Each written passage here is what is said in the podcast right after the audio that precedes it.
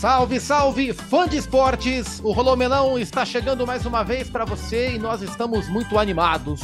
Porque, enfim, ela voltou com tudo. Não é que ela voltou nas suas fases iniciais, preliminares, o que já dá um gostinho da sua essência, mas agora ela voltou para valer. A Comebol Libertadores está com seus grupos sorteados a partir da próxima semana, e eu digo próxima semana porque hoje é 29 de março, começam os jogos envolvendo os times brasileiros classificados para a chave de grupos.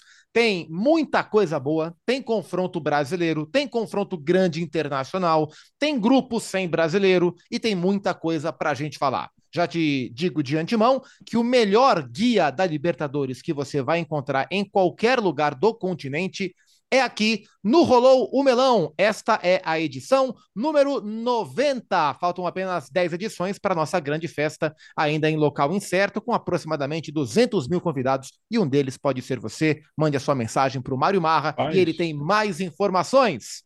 É tudo com ele, né, Eugênio? Acho que sim. Comigo é que não é. Tu, 200 tu, mil, é? Tu, o Mário Marra tá pensando grande. é um megalomaníaco, né?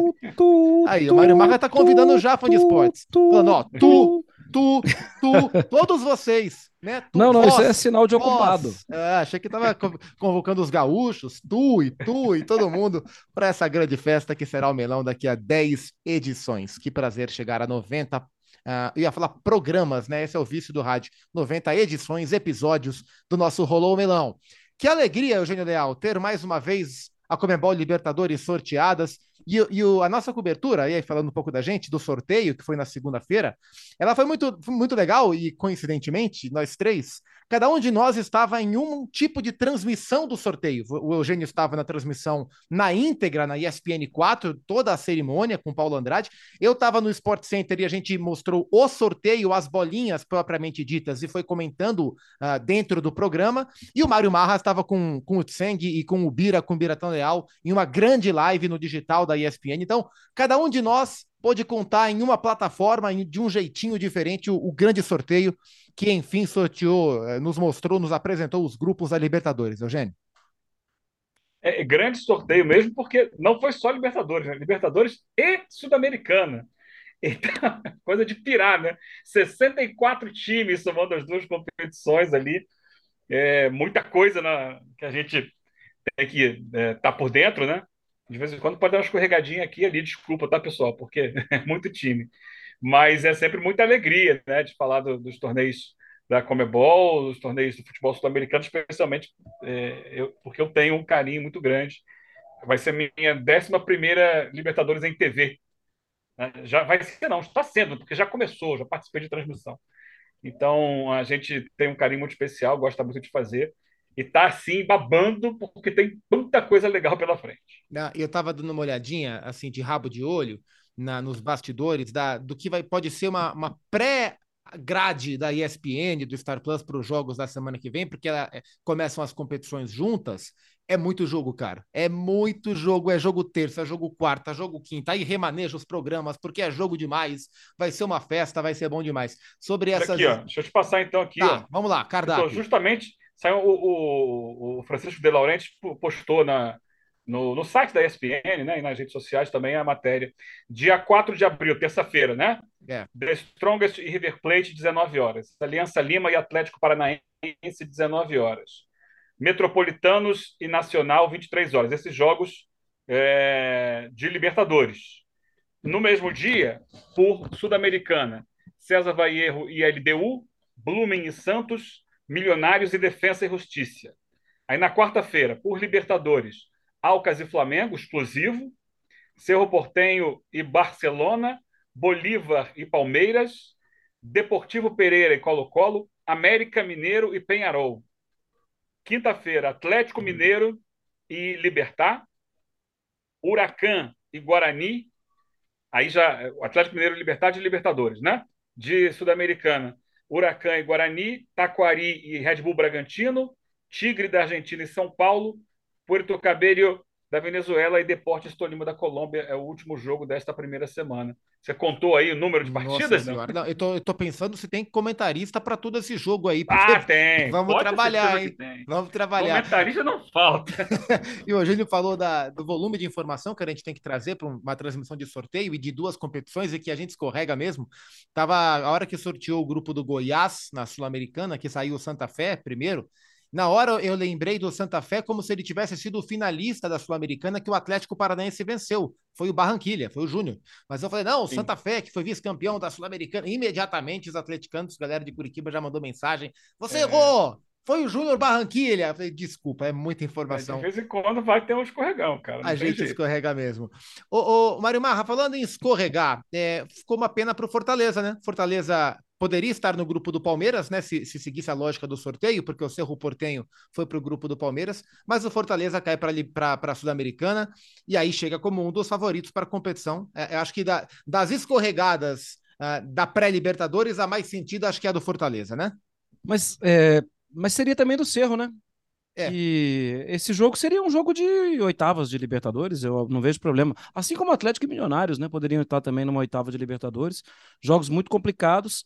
Agora, vamos lá, vou dar aquele passinho para trás para tentar observar com uma certa distância. Claro que tem é, uma emoção envolvida, porque a gente viu o crescimento do Fortaleza. Lembra do Fortaleza? Quase 10 anos lutando para chegar na B, e aí chega na B e chega na B e passa pela B, né? E a gente está vivendo isso agora. Mas acho que um pouquinho de distanciamento faz bem, Zupac.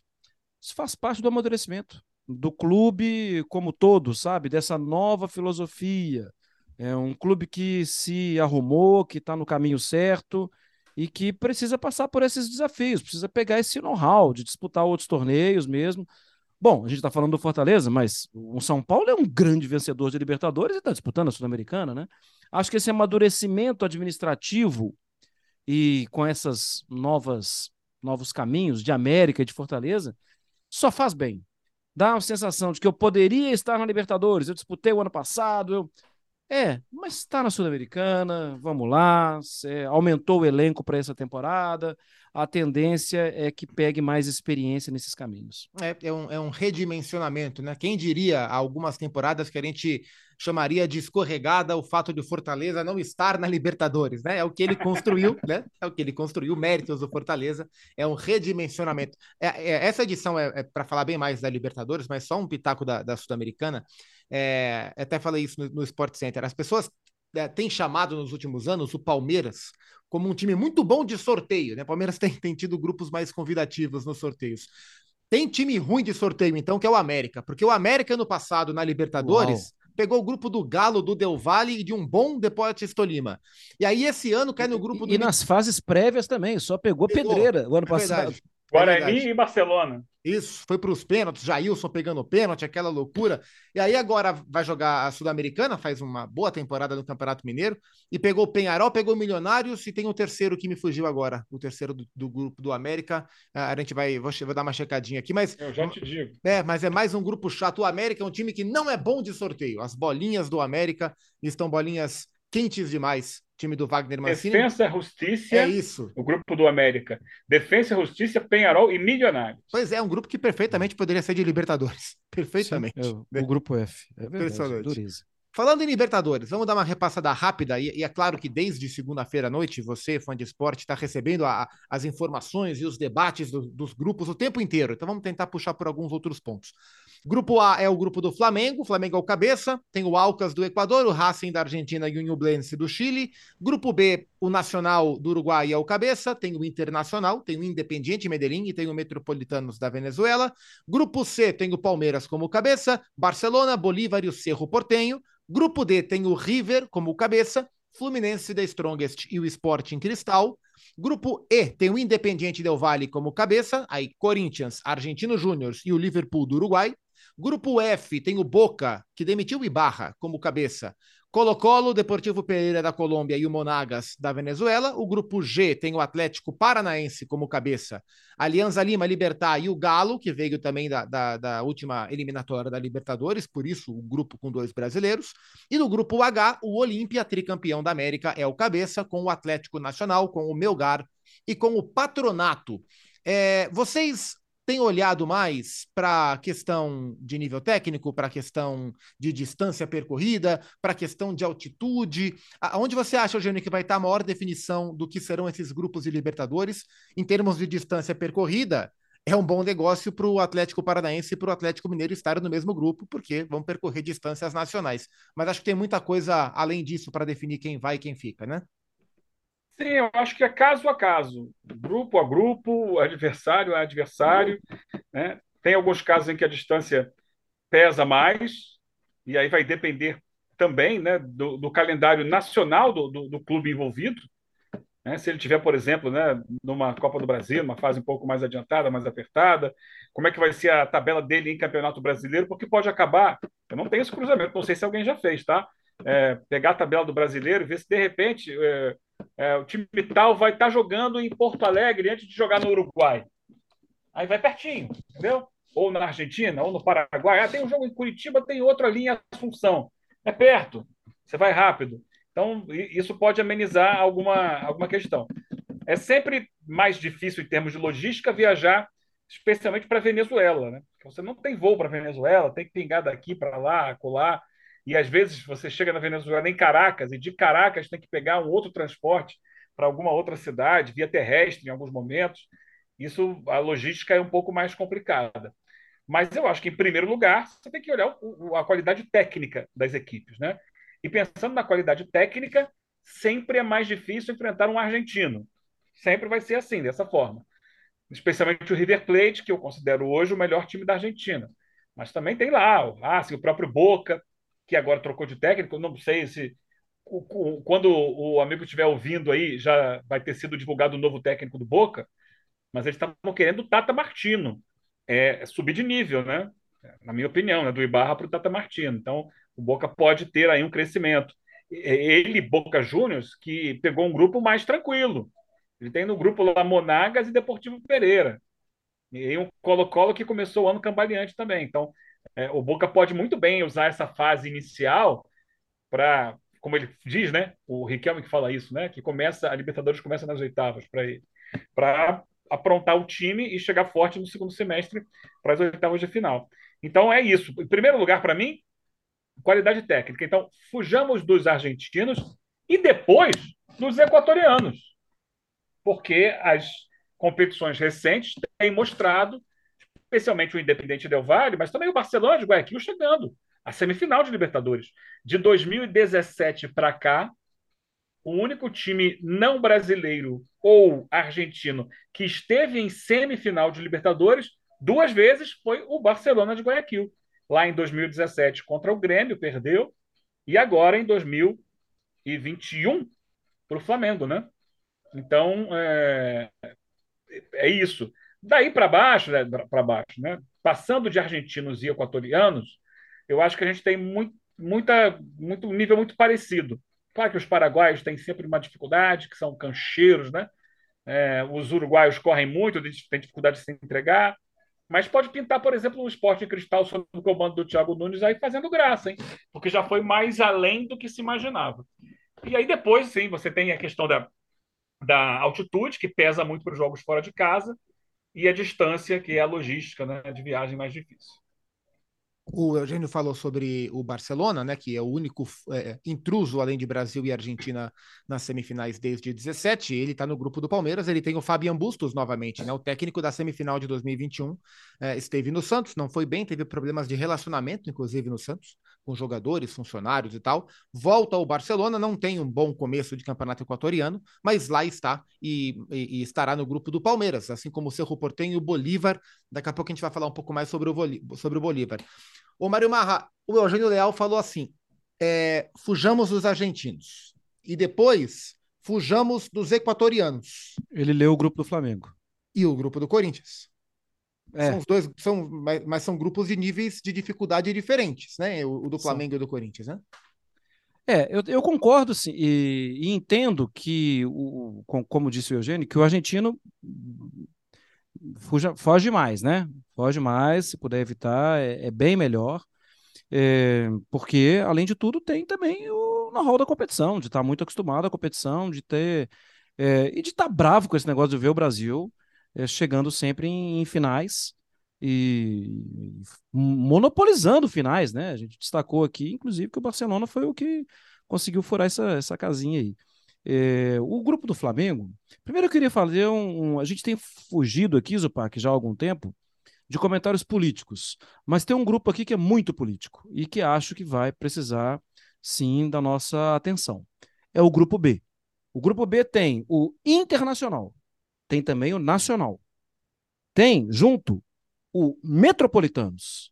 Ou seja, é muito debate político e é muito importante que alguém seja independente. Então, esse grupo é um grupo muito, muito político que vai dar muito pano para manga e é o tipo de debate que eu também tenho prefiro, preferido evitar. Em relação ao Flamengo, o Nublense, não sei se o Eugênio já tem, já leu sobre essa definição. Assim, é, jogar em Chilã, é um estádio pequenininho, deve ser mais complicado, mas o próprio técnico, né? O Jaime Garcia Arevalo, ele tem reclamado muito da qualidade do gramado, o Nublense tem caído de produção. É, eu tenho ouvido, né, e já li pela imprensa, no dia eu fiz ali com o La Terceira até aberto, é, que dificilmente o Nublense vai jogar em casa, vai jogar na sua cidade, né? Sim. O que facilita a vida para o Flamengo. É claro que tem ali um olhar brilhando dos jogadores, disputar a Libertadores tal, mas sem poder jogar em casa ainda, eu acho muito difícil que o Nublense dê Trabalho, trabalho vai dar, obviamente, mas vai tirar ponto do Flamengo? Acho que não. O, o só, só é, a título de informação, é, houve uma vistoria da Comebol no estado de, de que é onde joga o Nublense, e o gramado foi reprovado é, a, pela alta umidade do terreno. Estava muito úmido, estava muito acima do que a, a Comebol aceita. Tem essa medição, sabia? Eu não sabia. E aí eles estão tentando melhorar essa qualidade. Teria um jogo nesse final de semana agora do Campeonato Chileno que eles estão tentando ver se que pode eles vão usar como teste, né? Para usar como teste para depois poder jogar na Libertadores.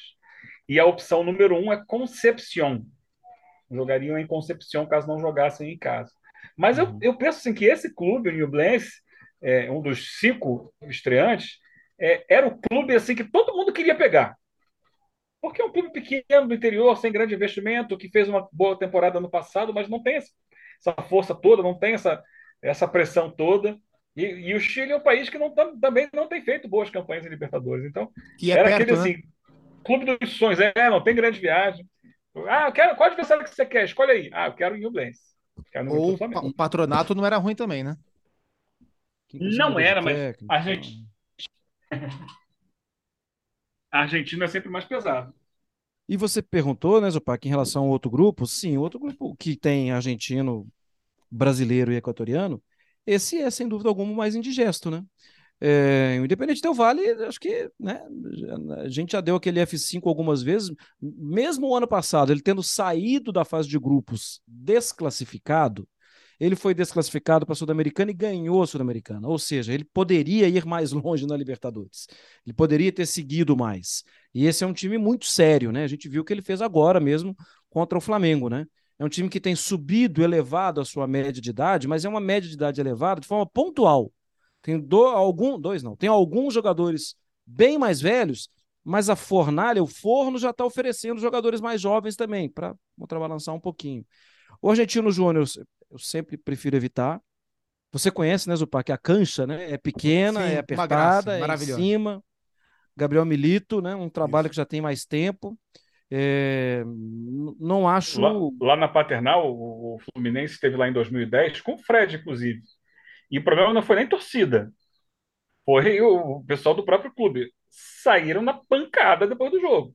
Uhum. Inclusive, fecharam o Fluminense dentro do campo. O Fluminense não conseguia sair do campo para o vestiário, trancaram o time dentro do campo e aí invadiram pessoas do clube, do, do staff de, e da, da comissão técnica e, e, e, criaram uma baita de uma briga dentro do campo.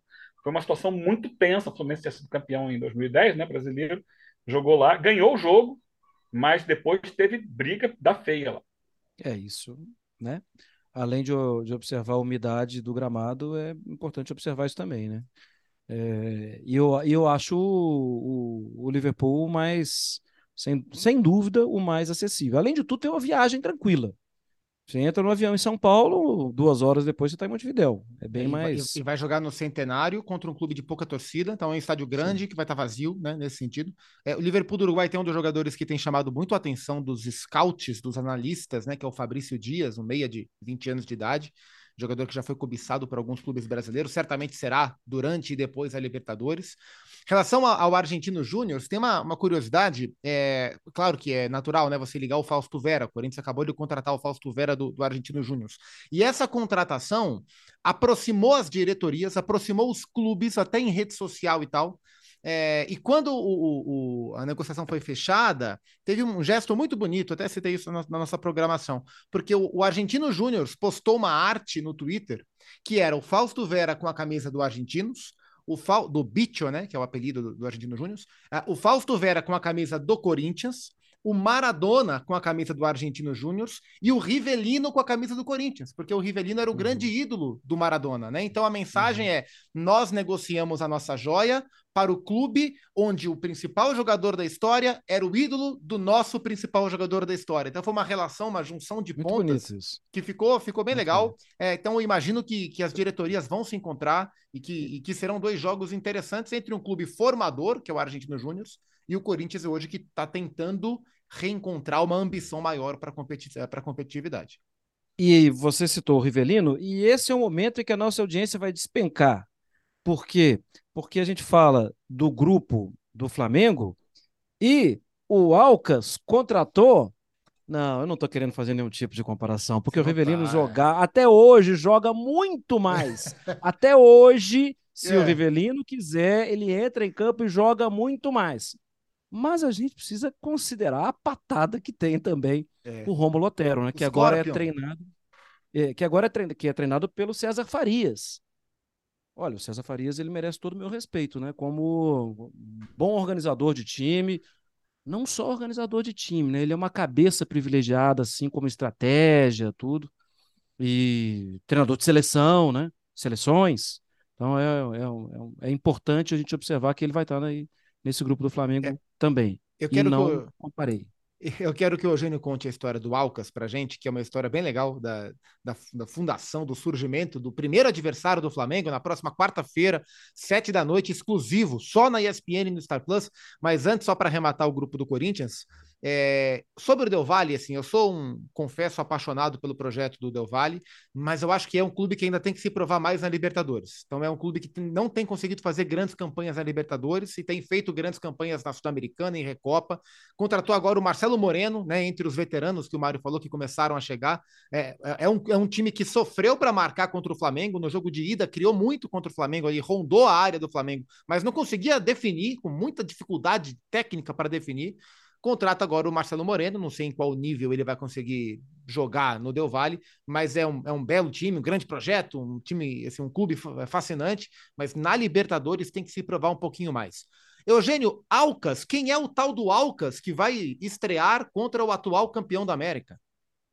Só, só antes do Alcas, você me permite, você citou aí o Bicho, o Argentino Júnior, tem histórias fantásticas também, mas por que, que ele é chamado de Bicho? É, é Bicho Colorado.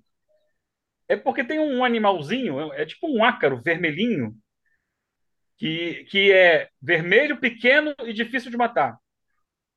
É, é o chamado bicho colorado. É, e aí eles transpuseram esse, esse apelido do animalzinho para o clube. Por quê? Porque ele é pequeno, é vermelho e é difícil de matar. E, e esse bicho colorado, ele não é colorado à toa, não, tá?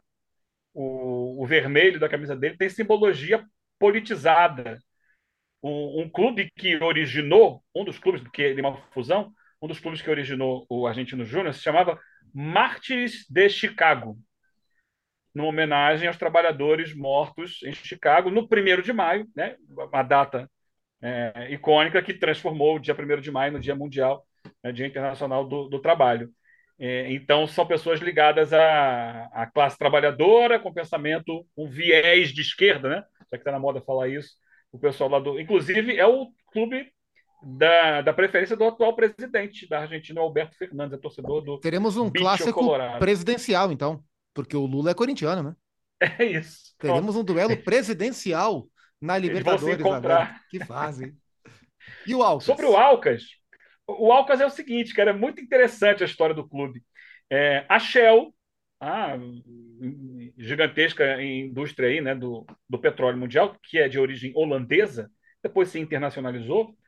A Shell, na década de 50, 40 para 50 ali, ela resolveu fazer buscar petróleo no Equador.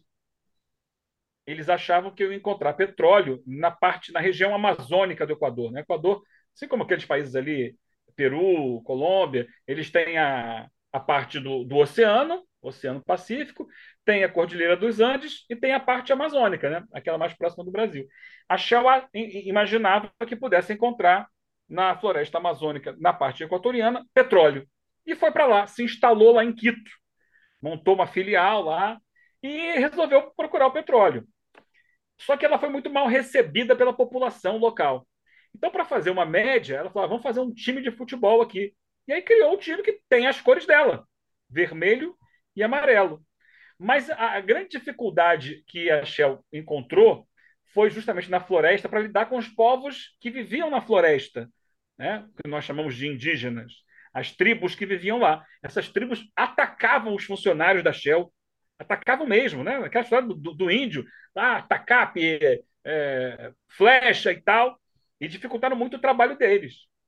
É, no final das contas, eles acabaram fazendo uma homenagem, entre aspas, colocando o nome do time de Alcas, porque é uma denominação que é usada até de forma pejorativa lá para os soldados selvagens da selva e tal, para dizer que eles estavam ali a favor dos caras. Então, nosso clube aqui é Alcas. Botaram lá o rosto né, de um desses soldados, né, que simboliza um desses soldados indígenas no, no, no escudo do clube e tal.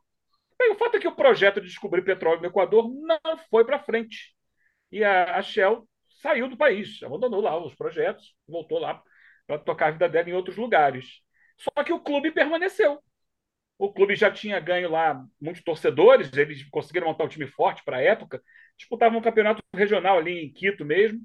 E depois que a Shell foi embora, os torcedores falaram: não, vamos manter aqui o clube. Organizaram lá e deram sequência. E agora, já muitos anos depois, esse clube é dos anos 50, é, pela primeira vez eles conquistaram o título equatoriano no ano passado. Já vem no processo de crescimento nos últimos anos, mas muito turbinados após a chegada do César Faria, citado aí pelo, pelo Marra e foram campeões, ganhando do Barcelona de Guayaquil na final. E pela primeira vez estão disputando a Libertadores da América. É um clube que tem uma torcida, não é uma torcida gigantesca, mas tem uma torcida, fica no sul do, da, da capital, no sul de Quito. Né? A LDU é no norte e o Alcas fica no sul. É um clássico que tem, como eles chamam, a LDU e Alcas. E vai ser muito interessante ver esse clube vermelho e amarelo pela primeira vez na Libertadores. Né? O César Farias também tem muita história que depois a gente pode contar lá na frente. Boa, é isso. Esse é o grupo A, o grupo do Flamengo. No grupo B tá o Palmeiras, né? O atual campeão brasileiro, que nas últimas edições de Libertadores conquistou duas vezes nas mãos do Abel Ferreira. Palmeiras que vai ter pela frente o Barcelona, o Cerro Portenho e o Bolívar, né? Bolívar que é a.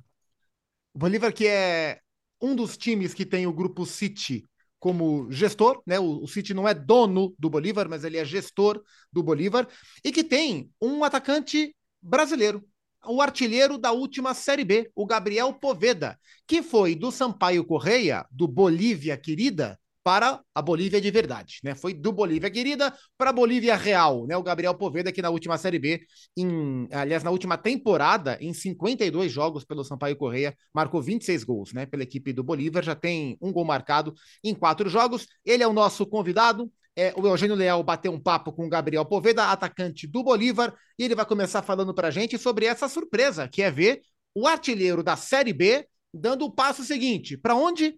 Para o futebol boliviano. É claro que para um artilheiro da Série B é, continuar na América do Sul e não jogar no Brasil causa um pouco de estranheza. É, o caminho natural seria é, uma Série A, mas quando eu recebi a, a, a proposta do Bolívar, primeiramente é, numa reunião com o Grupo City, né, foi me apresentado todo um projeto e me encantou e eu acho que seria uma, uma grande experiência para mim, principalmente é, jogar fora do país, né, uma experiência internacional. E o que mais me, me chamou a atenção é a oportunidade de jogar uma Libertadores, que é o sonho, acho que, de todo toda criança brasileira, é, é jogar uma Libertadores, é ser campeão principalmente, né? E poucos, poucos conhecem, mas o Bolívar eu acho que está revolucionando o futebol aqui na Bolívia. É, construiu um CT é, assim que, que se equipara às grandes equipes do Brasil, é, causando até inveja, creio, porque é um centro realmente impressionante que a gente só está acostumado a ver é, em Atlético Paranaense, Palmeiras, nas equipes mais estruturadas do Brasil. Isso também é, me chamou bastante atenção. Então é, é claro que eu tenho um sonho de um dia vestir a camisa de um grande clube do Brasil e, espero estar preparado para isso, porque eu sei da responsabilidade que é. É, surpreendente, mas, mas enfim, que, que, que seja o um movimento que o, que o Gabriel espera e, como ele disse lá para frente, ele consiga jogar em um grande clube, mais Libertadores, por um grande clube brasileiro. E a chegada ao Bolívar, a recepção no futebol boliviano e no país, como é que foi?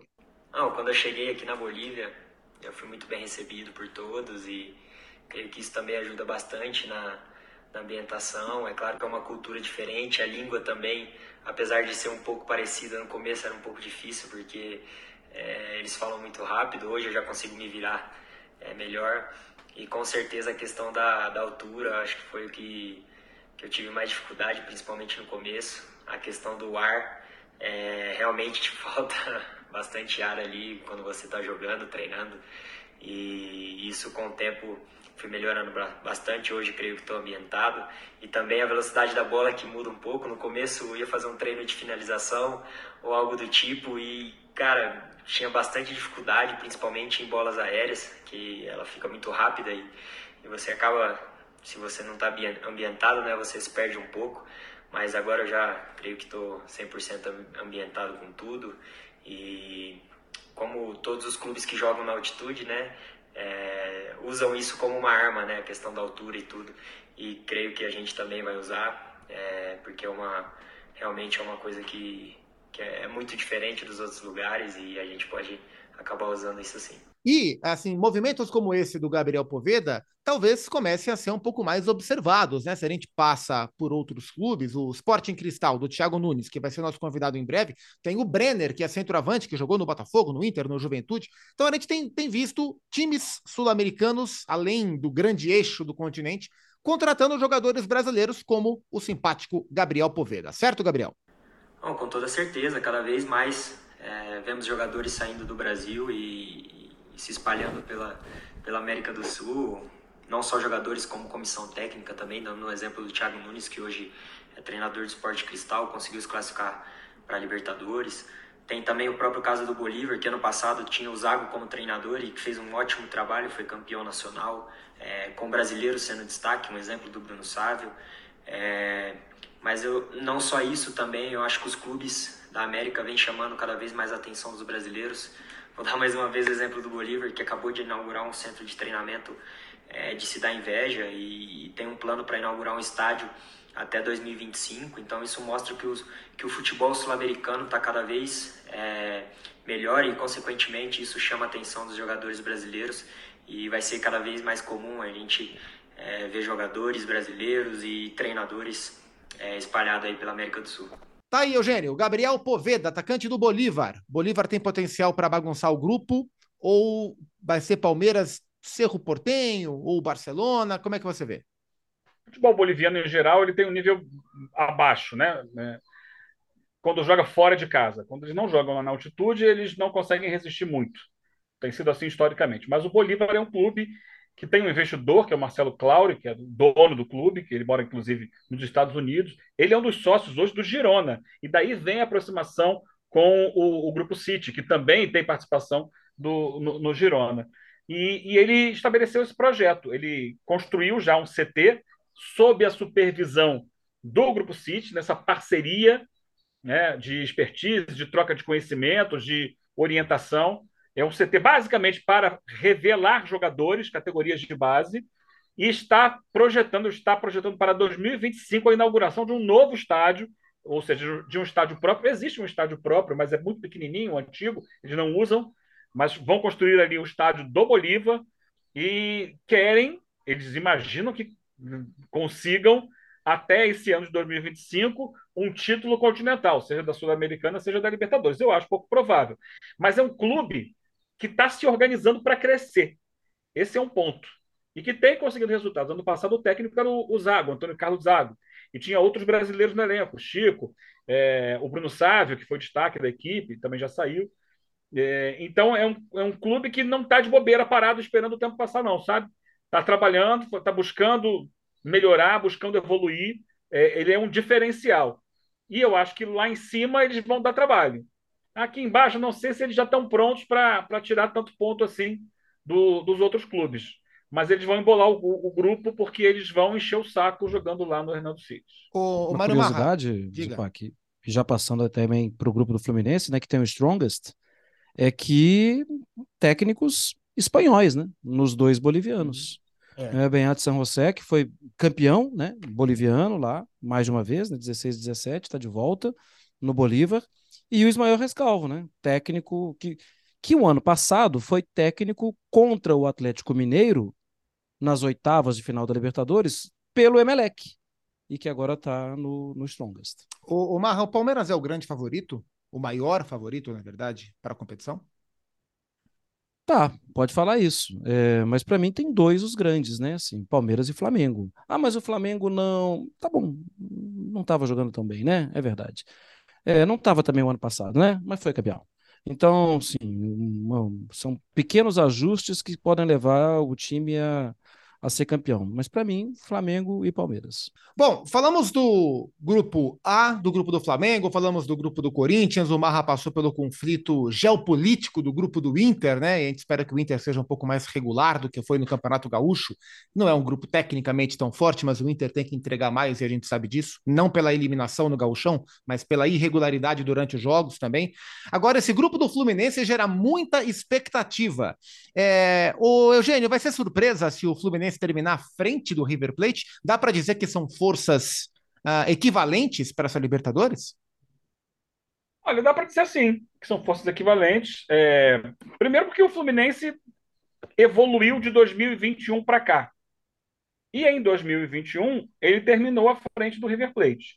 É bom considerar que, naquela ocasião, o River Plate teve problemas sérios em função de Covid, lembra? Chegou a jogar com o Enzo Pérez de goleiro. É, então, ali aquilo afetou o River Plate. Mas o Fluminense já conseguiu ali é, uma campanha interessante que o levou até as quartas de final. E eu considero, não sei exatamente se vocês concordam com, comigo, mas imagino, que esse Fluminense de 23 é melhor do que aquele de 2021.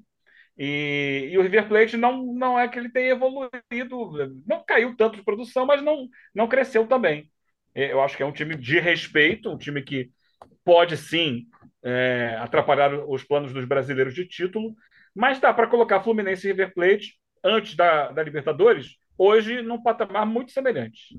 O River que contratou o Salomão Rondon, que estava no Everton, que tem também o Miguel Borja, e ambos são reservas do Beltrán, né? Na verdade, atualmente, o River que trouxe de volta, repatriou Inácio Fernandes, o Nátio Fernandes, campeão brasileiro pelo Galo.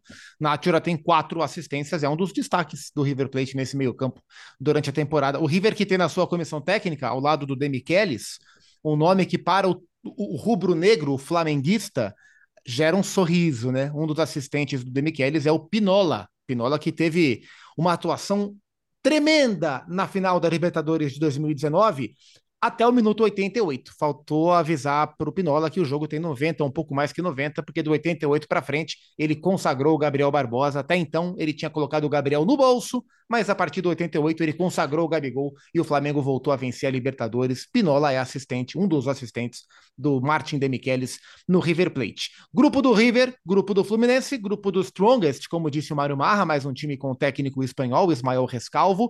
Grupo do Sporting Cristal, que no último lance contra o Huracan, na última eliminatória da Libertadores, garantiu sua vaga para essa fase de grupos. Sporting Cristal, treinado, como já falamos, pelo gaúcho Thiago Nunes que já foi inclusive convidado, entrevistado aqui no Rolou Melão, quando ele estava à época no Ceará, e volta a ser entrevistado no Rolou Melão, bateu mais um papo com o Eugênio Leal, para falar um pouco sobre tudo o que cerca essa Libertadores para ele e para o clube. Com grupo sorteado, com o grupo do River, grupo do Fluminense, grupo do Strongest, Qual é a expectativa do Cristal para esta Liberta? Thiago Nunes. Olá, amigos. Prazer poder falar com todos aí. Falar um pouquinho do esporte cristal, falar um pouquinho da, das nossas expectativas em relação a Libertadores da América. O esporte cristal que chegou até a fase de grupos através da pré-Libertadores, onde enfrentamos uma equipe paraguaia, o Nacional, e também uma equipe argentina, o. Dois confrontos muito duros, especialmente se tratando né, de uma equipe peruana, onde historicamente não tem essa característica de conseguir chegar através da fase preliminar até a fase de grupos. Foi algo, de certa forma, inédito que aconteceu aqui conosco. Dois jogos muito difíceis que passamos aí no detalhe e, e que nos credenciou né, a estar presentes agora nessa fase também tão importante, onde efetivamente começa a Copa, a Copa Libertadores. Uh, eu não posso deixar de, de, contextualizar um pouco do que, do que é o futebol peruano né, nos, últimos, nos últimos 20 anos praticamente, onde tem sofrido bastante né, nessas fases, nessa fase inicial da, da Copa Libertadores. Praticamente aí muitos anos, o Esporte Cristal praticamente há mais de 20 anos aí que não consegue passar, ou quase 20 anos que não consegue passar por umas oitavas de final. Uh, raramente a equipe peruana tem conseguido isso, né, passar a primeira fase. Então, nosso primeiro desafio é conseguir né, competir bem, é conseguir estar num nível aceitável para conseguir competir contra equipes muito fortes, como é a equipe do River Plate, que atualmente é a melhor equipe argentina, o líder do, do torneio argentino, é uma equipe né, que dispensa apresentações. O Fluminense, que é, que é, junto com o Palmeiras, na minha opinião, os dois principais clubes do Brasil no momento. Né, o Fluminense vem jogando um futebol tão, tão qualificado e tão eficiente, né? Aí foi campeão da Taça Guanabara, agora briga pelo título, pelo título do Campeonato Carioca, vem numa sequência de trabalho de praticamente quase dois, quase dois anos, então vem muito entrosado, vem reforçado, né?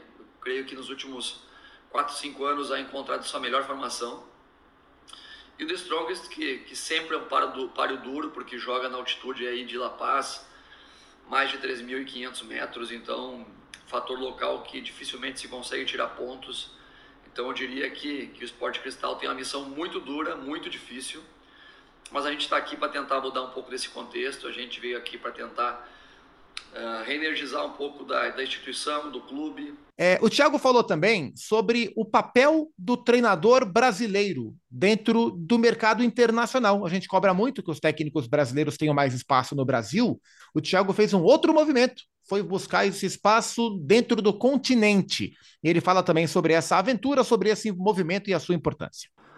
Olha, eu vejo que antes mesmo dos resultados na Libertadores, o fato de estar num outro país, ser um treinador brasileiro trabalhando na Sul América é uma responsabilidade muito grande, porque a gente tem que passar uma imagem positiva do que a gente faz, uma imagem positiva independente dos resultados de condução diária, de desenvolvimento de trabalho, de estar disponível para compartilhar conhecimento com as pessoas, de aprender, né, como já disse anteriormente, de estar disponível para aprender. Então, essa é a nossa missão aqui: deixar uma boa imagem, um bom legado para quem sabe poder ser uma porta de entrada para outros profissionais brasileiros, porque um treinador acaba trazendo jogadores, que jogadores trazem seus representantes, que trazem outros, outros, outros representantes, outros, outros jogadores, outros treinadores, e a gente também começa a ter essa, essa, esse movimento de mercado na Sul América. Então, o primeiro passo é esse. Claro que não há dúvidas que um resultado, um resultado de, de, de, de, bons, de boas vitórias ou classificações ou uma boa campanha na Libertadores ratifica né, não só os treinadores brasileiros, não só o futebol brasileiro, mas os treinadores também que trabalham fora, né, que, que a gente tem bons profissionais que estão se capacitando e que têm fome competitiva de sair do seu país de origem, de buscar novas experiências, de estarem disponíveis nesse mercado, no mercado sul-americano. E a partir daí a gente também passar uma mensagem para todo o mercado estrangeiro que, que, tenemos, que a gente tem bons profissionais capazes. Para fechar com o Thiago Nunes, sobre o primeiro passo, né, nesse entendimento do técnico que sai do seu país para construir uma carreira em outro país, de idioma diferente, de cultura diferente, o que para muita gente pode ser um passo atrás, né, ser técnico em um clube peruano, mas que para o Thiago é bastante importante. Olha, eu penso que o primeiro passo né, de um profissional que trabalha fora é entender que ele é estrangeiro, é um estrangeiro trabalhando fora do seu país. Então, há de se ter, de ter muito cuidado de não querer transferir a nossa cultura ou trazer a nossa cultura de futebol e das nossas vivências em tentar, em tentar uh, implantar num país diferente. Então, respeitar muito a cultura local, respeitar muito a cultura do futebol local onde a gente está envolvido aqui, se adaptar o mais rápido possível às pessoas, entender que a gente tem que envolver todas as pessoas uh, uh, que estão aqui já, que conhecem o clube, conhecem a estrutura, empoderar as pessoas que já estavam aqui também e compartilhar, sim, um pouco do que, que a gente já viveu, das nossas referências competitivas do futebol brasileiro, do futebol sul-americano. O futebol peruano em si é um futebol que já há algum tempo não figura entre os principais mercados do futebol sul-americano. Então, tentar, é, de certa maneira, trazer um pouco do que a gente tem vivido aí nas principais estruturas brasileiras, para tentar ajudar nessa evolução do futebol peruano como um todo, especificamente aqui do esporte cristal mas entender sempre que a gente é visitante, né? A gente é visitante, é passageiro, contribuir com humildade e também estar tá dispostos, principalmente, a aprender. Então, eu estou disposto aqui a aprender, aprender sobre futebol, sobre cultura, um novo idioma, como comunicar melhor. Este é o Thiago Nunes, técnico que foi eliminado é, como treinador do Corinthians na pré-Libertadores de 2020 para o Guarani do Paraguai, quando ele saiu do Atlético Paranaense, onde venceu a, a Sul-Americana de 2019. Atlético Paranaense, Mário Marra, que está no grupo com o Atlético Mineiro, com o Libertar, perigoso Libertar do Paraguai, perigoso Libertar do Paraguai. É, são as três forças desse grupo do Galo, ou você imagina a surpresa, é, Furacão e Galo é, brigando pela mesma coisa na competição. Fala um pouquinho para a gente sobre esse grupo que tem o Alianza Lima do Peru, o rival do Sporting Cristal. Eu acho que os dois brasileiros têm, eles têm boas possibilidades de passar. Bom, antes de começar, os dois são os favoritos ao grupo. Agora, é, eles vão ter que evitar trocar ponto entre eles, é, eles vão ter que tomar cuidado. Não tem a complicação de viagem, porque ah, Assunção é logo ali, Ir para Lima é um pouco mais complicado, mas é logo ali também, vai. Tem viagens bem piores aqui na América do Sul em, em Libertadores. É muito interessante ver, né? Um time de Filipão barra Paulo Turra, ou Paulo Turra barra Filipão, porque tem aí já uma inversão. É, é um trabalho novo do Codê, que, com o passar do tempo, melhora as equipes, né? Porque a questão física, a valência física atende muito pelo bom desenvolvimento do trabalho dele, porque aí o meio começa a pegar mais, o campo fica mais controlado pelos jogadores dele. Então, essa evolução que a gente esperava, a gente já começa a ver. No início da, da temporada, a gente viu o Atlético dominante em 20 minutos, 30. De um tempo para cá, a gente tem visto o Atlético dominante de 45 minutos. E está crescendo. Eu acho que tem tudo a ver mesmo com a possibilidade dos jogadores estarem é, em plenitude física. E aí o time vai melhorando. Mas vou destacar do Galo, que são dois atléticos no grupo, né? Vou destacar do Galo o fato de não começar com o Hulk, que o Hulk está com terceiro cartão amarelo, de ter um Paulinho pendurado e de ter também um Pavon ainda para cumprir dois jogos. Aquele que vê os jogos do Atlético nesse momento, que está no carro dele, em Belo Horizonte, no interior de Minas ou em qualquer lugar do Brasil, nesse momento ele fala assim: Ah, Mário Marra, o Pavon não está jogando absolutamente nada. E eu te falo, buzina comigo, bi, porque eu concordo com você, não está jogando absolutamente nada. Mas ter um jogador a mais de velocidade, de ataque no elenco, pode ser importante. No mais, buzina de novo, concordo com você, o Pavão está muito mal, mas é um muito mal com grife argentina e às vezes a gente bate menos. É, e, e a gente tem que lembrar que o Atlético está negociando o Ademir, é, Sacha também para sair, né? Allan Kardec machucado. Então não é nem uma questão de quem tá jogando bem ou tá jogando mal. Com o Hulk suspenso, Paulinho pendurado, um machucado, dois para sair, o terceiro tá suspenso. É, são problemas caso o Paulinho tome mais um cartão. Isso, isso faz parte da, da realidade do Atlético Mineiro. Gente, vai ser demais, hein? A partir da semana que vem, a partir de terça-feira, serão semanas intensas na fase de grupos, depois do mata-mata com menos jogos, porém jogos mais importantes. Eu convido o fã de esporte a acompanhar toda a nossa cobertura, toda a nossa cobertura na ESPN, nos canais lineares, no Star Plus, nas redes sociais, no canal do YouTube, nos nossos perfis particulares, porque a gente vai estar sempre também produzindo conteúdo e assim que é seja estando nas coberturas ou apenas nos programas antes e depois dos jogos. Vai ser, vai ser bom demais. Mário Marra, uma boa Libertadores para você, viu? e um F5 rápido de Campeonato Brasileiro, de times de Campeonato Brasileiro Série A e Série B, a Chapecoense demitiu o Bruno Pivetti e tem Argel Fux. Acho que eu já passei por essa linha. é, Argel Fux, é. E o Guarani, que não tem mais o trabalho como técnico titular do Moisés Moura e trouxe Bruno Pivetti. Bruno Pivetti saiu da Chape, foi para o Guarani. É, e eu quero, quero dar parabéns ao Cascavel, finalista do Campeonato Paranaense. E eu ia ficar preocupado se ele não fosse, porque a gente entrevistou aqui o Lucas Andrino, do CEO do São Bernardo, o São Bernardo caiu do Paulistão. A gente entrevistou aqui o Fábio Mineiro, diretor de futebol do Atlético, e o Atlético caiu no Campeonato Mineiro. E a gente bateu um papo maravilhoso com o professor Luiz Carlos Cruz do Cascavel. Se o Cascavel ficasse fora, eu não convidaria mais ninguém ninguém para participar do Rolô Melão. Parabéns ao Cascavel. Depende, né? Eu quero participações brilhantes dos seus estaduais, né? É. Parabenizar a todos A gente eles. poderia até poderia até convidar alguém que a gente está querendo que ele perca, talvez. é isso, é isso. Tem, tem, alguns, olha, tem bons nomes, hein? Eugênio, grande Libertadores para você e é um privilégio para a gente poder contar com todo o seu conhecimento e mais uma glória eterna, busca pela glória eterna. Vamos juntos, vamos juntos, todos nós aí, todo mundo afiado para mais uma jornada gigantesca que termina no Maracanã, ah, dia 11 de novembro. É isso. Vai ser é um demais. sonho para muita gente. Muita, muita gente. O último que desfrutou desse sonho foi o Palmeiras, campeão na temporada 20, porém em 21, dentro do Maracanã. Boa Libertadores para você, fã de esporte. Obrigado pela audiência. Semana que vem tem mais uma edição. Semana que vem tem edição 91 do nosso Rolou Melão. Bons jogos, boa semana e até a próxima.